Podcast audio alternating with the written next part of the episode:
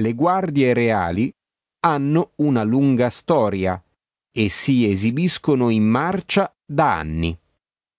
Nei mesi estivi è possibile assistere al cambio della guardia ogni giorno, ma nei mesi invernali più freddi la cerimonia si svolge solamente ogni due giorni. Anche se Buckingham Palace è il più famoso palazzo reale, non è la residenza ufficiale della regina. Ella trascorre la maggior parte del suo tempo nel castello di Windsor, che si trova nella città di Windsor, appena fuori Londra.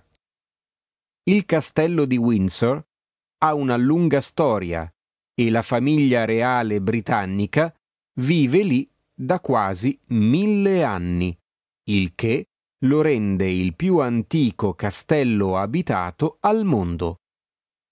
Se non siete sicuri che la regina sia lì al momento della vostra visita, prestate attenzione alla bandiera reale che sventola dalla torre principale del castello.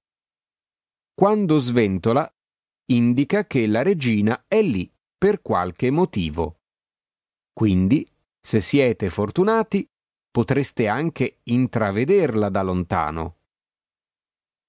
Ella gira il paese da molti anni. Visita comuni cittadini e frequenta molti eventi speciali con gli altri membri della famiglia reale. Anche se molti nel Regno Unito sono contrari alla monarchia britannica, la regina è ancora molto amata. Ma non è solo la regina ad essere amata. La regina Elisabetta II ha quattro figli. Il principe Andrea, il principe Edoardo, il principe Carlo e la principessa Anna. Anche i suoi figli sono famosi, ma probabilmente non quanto i figli del principe Carlo e i nipoti della regina il principe William e il principe Harry. Il principe William e il principe Harry piacciono molto alle giovani donne di tutto il mondo. Abbiamo visto crescere questi ragazzi e da bambini diventare adulti. Fin da quando erano adolescenti, le loro fan seguono questi bei rubacuori.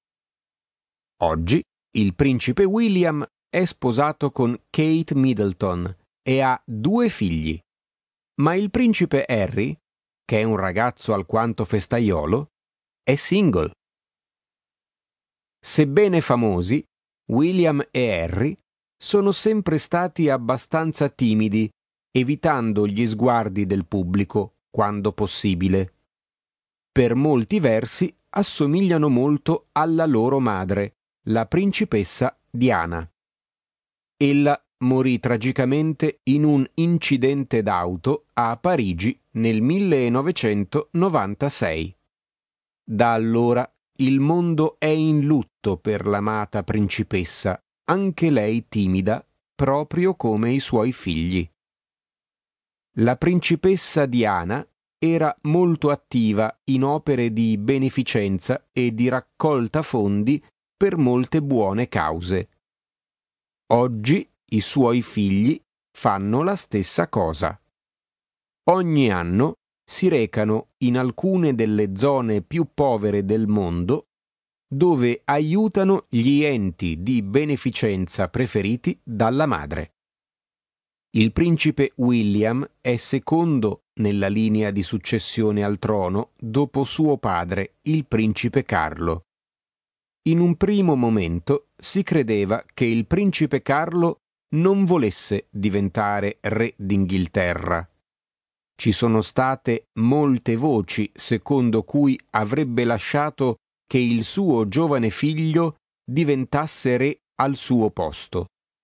Tuttavia, negli ultimi tempi, prende parte più frequentemente agli eventi reali.